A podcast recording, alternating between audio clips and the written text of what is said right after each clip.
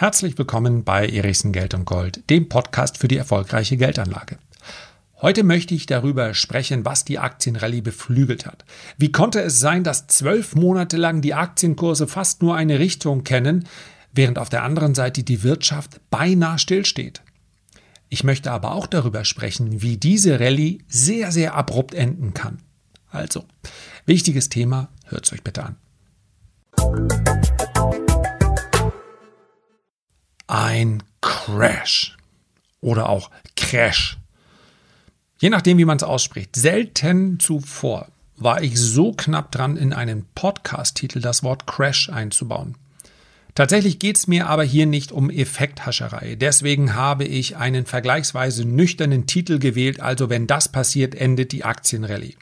Ich habe mich gegen Crash entschieden, zum einen, weil, und daran bin ich ja mit schuld, das Wort Crash natürlich geradezu inflationär benutzt wird wir müssen mal überlegen, wir hatten das Platzen der Dotcom-Blase, davor war es übrigens 1987, dann hatten wir, ja, dann hatten wir natürlich die Finanzkrise und dann hatten wir den vergangenen Frühling, März.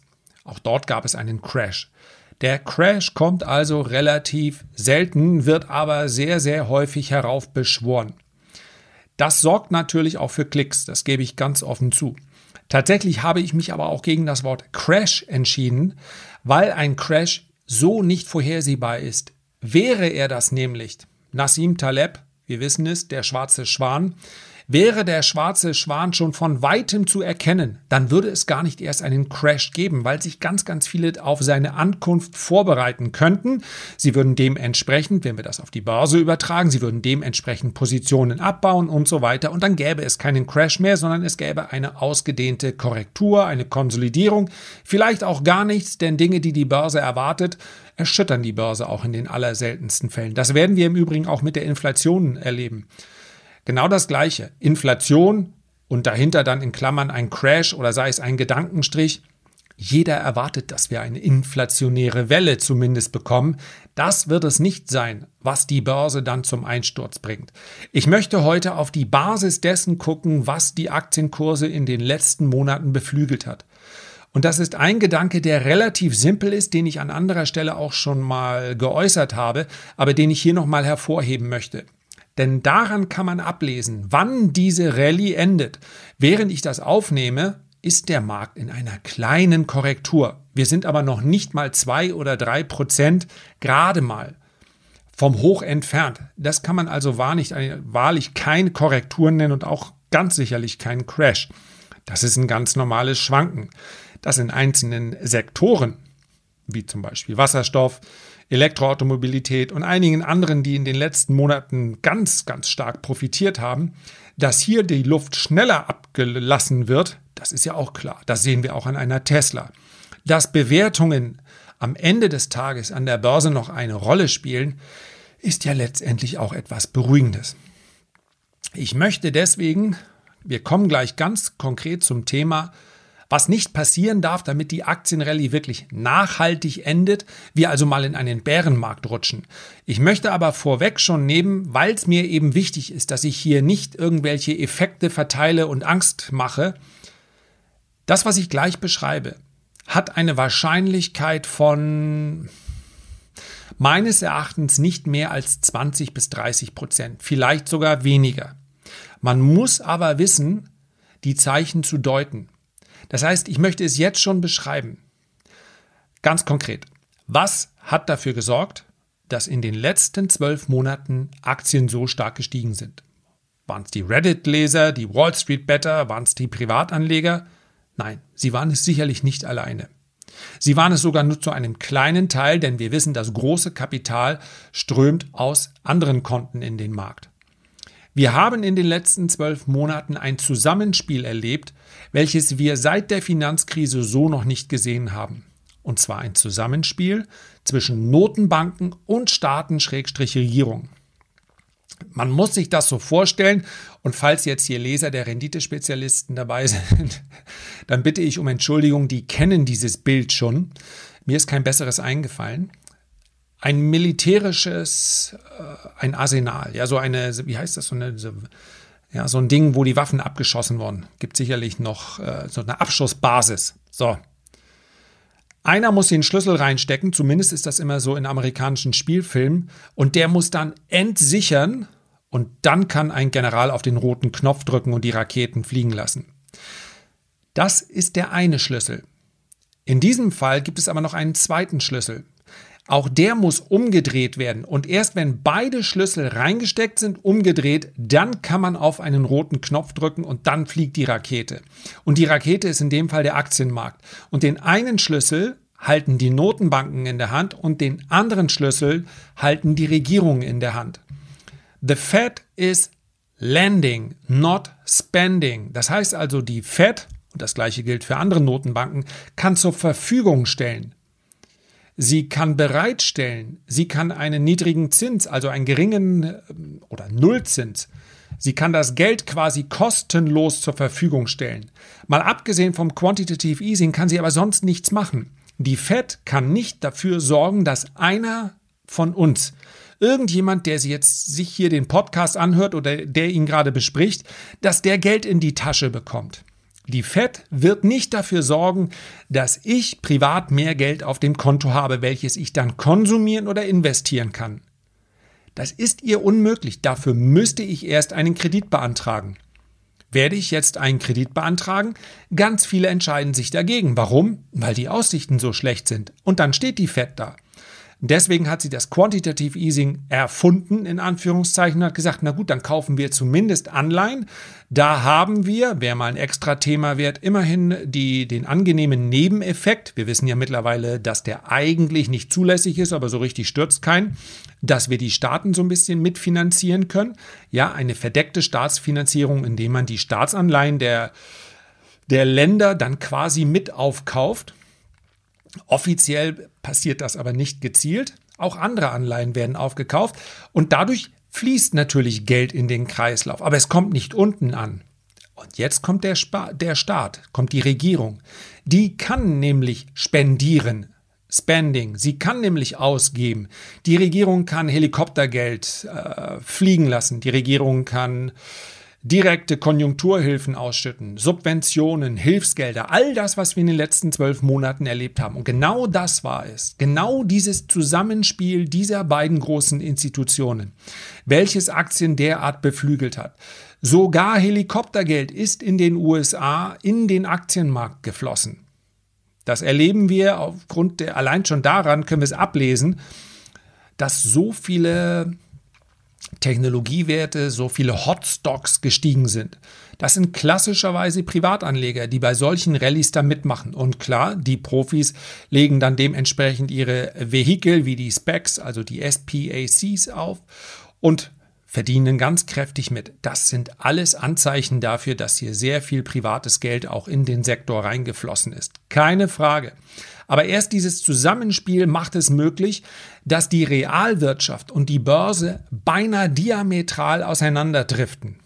Und jetzt kann man natürlich sagen, was so weit auseinanderdriftet, muss irgendwann wieder zusammenkommen.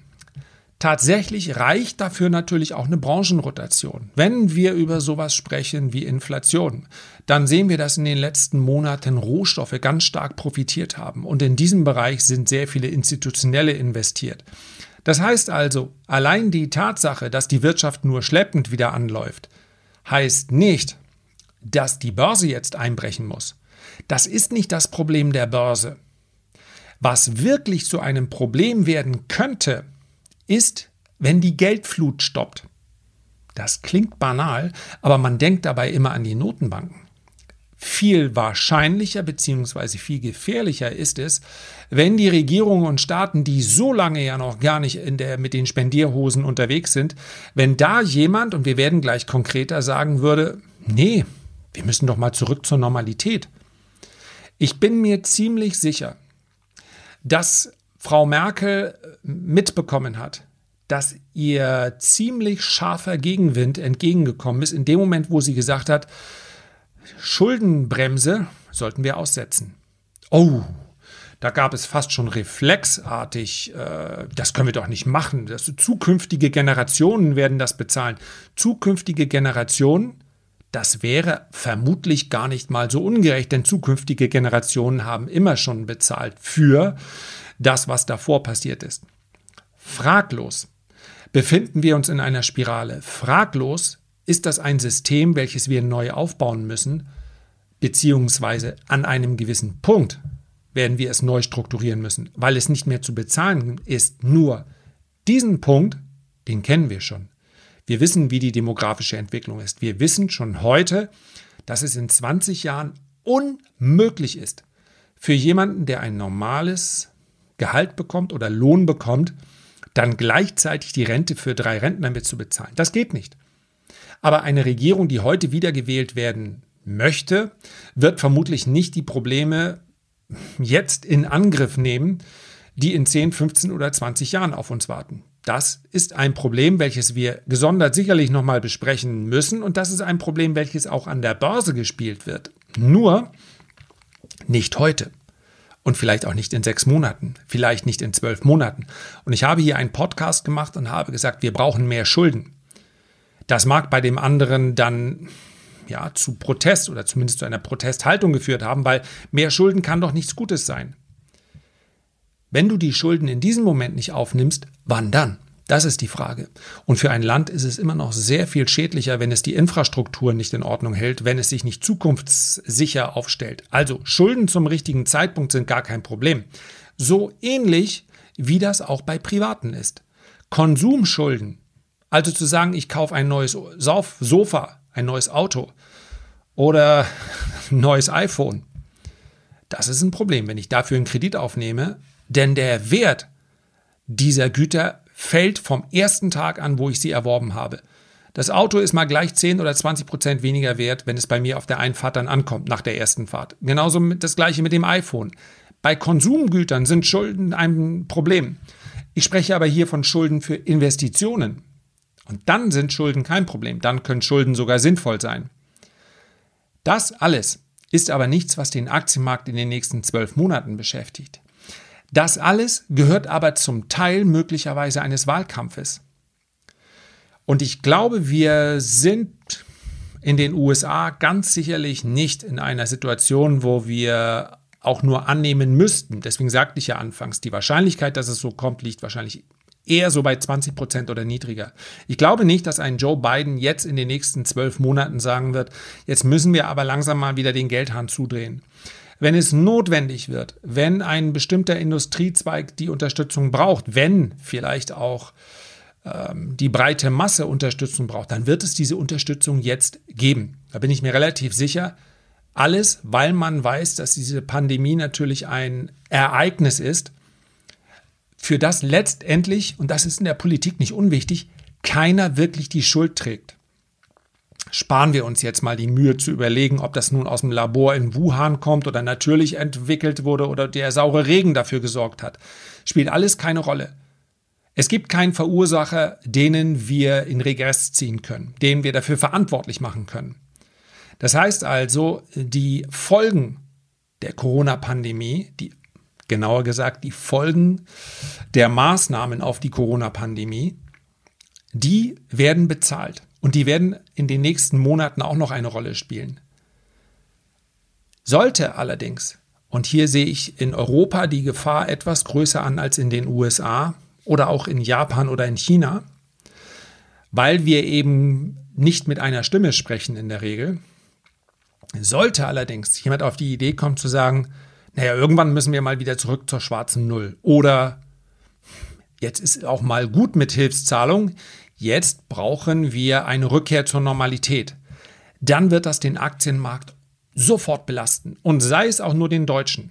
Denn dann bricht diese Koalition auseinander. Die Koalition zwischen Staaten, Regierungen und Notenbanken. Und wenn die bricht, dann ist genau das Feuer, welches dafür gesorgt hat, dass die Rallye der letzten zwölf Monate gelaufen ist, erlischt dann sofort. Das darf nicht mal als Gedanke am Markt kommen. Da würde notfalls, oder sagen wir gegebenenfalls, ich möchte das gar nicht werten, da würde gegebenenfalls auch ein Aktienmarkt sofort deutlich schwächer reagieren als andere Aktienmärkte. Es ist nicht zu erwarten, dass in Italien, Spanien oder Portugal, also in Südeuropa, jemand auf die Idee kommt. Wenn dann kommt es eher aus Frankreich oder aus Deutschland. Und es ist eine Wenn-Dann. Ja, ganz klare Wenn-Dann-Bedingung. Und wir sehen im Übrigen, dass es nicht den europäischen Aktienmarkt gibt. Wir sehen, dass der deutsche Aktienmarkt, gerade wenn man ihn in Relation sieht zu der eigentlichen wirtschaftlichen Stärke, also nehmen wir einfach das Bruttoinlandsprodukt von Deutschland, da muss man sagen, der Aktienmarkt, der deutsche Aktienmarkt läuft schon seit langer Zeit sehr, sehr schlecht. Das liegt vielleicht auch daran, dass die ganze Welt sagt, wir nutzen jetzt dieses Zinsniveau und wir geben aus, wir investieren, wir machen. Und in Deutschland ist das zumindest bisher nicht der Fall gewesen. Dass auch deutsche Aktien gerade im Nebenwertebereich so massiv profitiert haben in den letzten Monaten, lag wohl auch an der Abkehr von der Politik. Und eines ist mir an dieser Stelle ganz, ganz wichtig, weil vermutlich jetzt ganz viele Gedanken im Kopf sind, dass man sagt, ja, und wenn wir da jetzt mitmachen und wir geben alle nur Geld aus und äh, das muss doch irgendwann, muss es doch wieder zurückgezahlt werden. Tatsächlich können natürlich Steuereinnahmen, das ist die Haupteinnahmequelle des Staates, immer dann sprudeln, entweder wenn man die Steuern erhöht, das ist weniger sinnvoll, oder man sorgt dafür, dass die Konjunktur anläuft. Das geht aber nur mit Investitionen und ich bedauere es zu sagen, aber diese Investitionen haben wir immer noch nicht getätigt. Das werden wir noch tätigen müssen. Ich möchte das Ganze aber gar nicht politisch beurteilen. Ich möchte hier nur besprechen, was den Aktienmarkt beeinflusst. Und die, der Gedanke, eine Schuldenbremse wieder einzuführen, der Gedanke einer schwarzen Null, alles das, was in diese Richtung kommen könnte, denn wir sind in einem Wahljahr, wird unmittelbar zur Belastung für den Aktienmarkt. In dem Fall dann nur für den deutschen Aktienmarkt. Deswegen kann der Tipp nur lauten, bleibt diversifiziert, bleibt global aufgestellt. Und nochmal, es geht wirklich um die Auswirkungen für den Aktienmarkt. Ich kann verstehen, dass ein Einzelner sagt, wir können doch bei dieser Schuldenorgie nicht weiter mitmachen. Es gibt aus meiner Sicht gute Schulden und es gibt schlechte Schulden. Das ist aber ein separates Thema. Heute ging es wirklich nur um diesen Gedanken. Wann endet die Aktienrallye? Wenn irgendjemand reinruft, wir brauchen die schwarze Null wieder, dann endet sie. Zumindest dann für deutsche Aktien. Ich weiß, es ist ein komplexes Thema. Ich wollte es aber in der Klarheit nochmal ansprechen, denn man kann häufig, um die Zukunft einigermaßen prognostizieren zu können, am ehesten darauf kommen, indem man sich anschaut, was hat denn überhaupt dazu geführt, dass die Gegenwart so ist, wie sie ist. Und das ist meines Erachtens die Komponente, die man hier keinesfalls außer Acht lassen darf. Regierungen und Notenbanken arbeiten so eng zusammen wie noch nie. Man könnte beinahe meinen, sie sprechen sich ab. Das tun sie natürlich nicht, denn eine Notenbank agiert völlig unabhängig. Das war's für heute. Herzlichen Dank für deine Aufmerksamkeit. Ich würde mich sehr freuen, wenn du dir die Zeit nimmst, ein Feedback oder einen Kommentar zu hinterlassen. Noch mehr würde ich mich freuen, wenn du beim nächsten Mal wieder mit dabei wärst. Bis dahin alles Gute, dein Lars.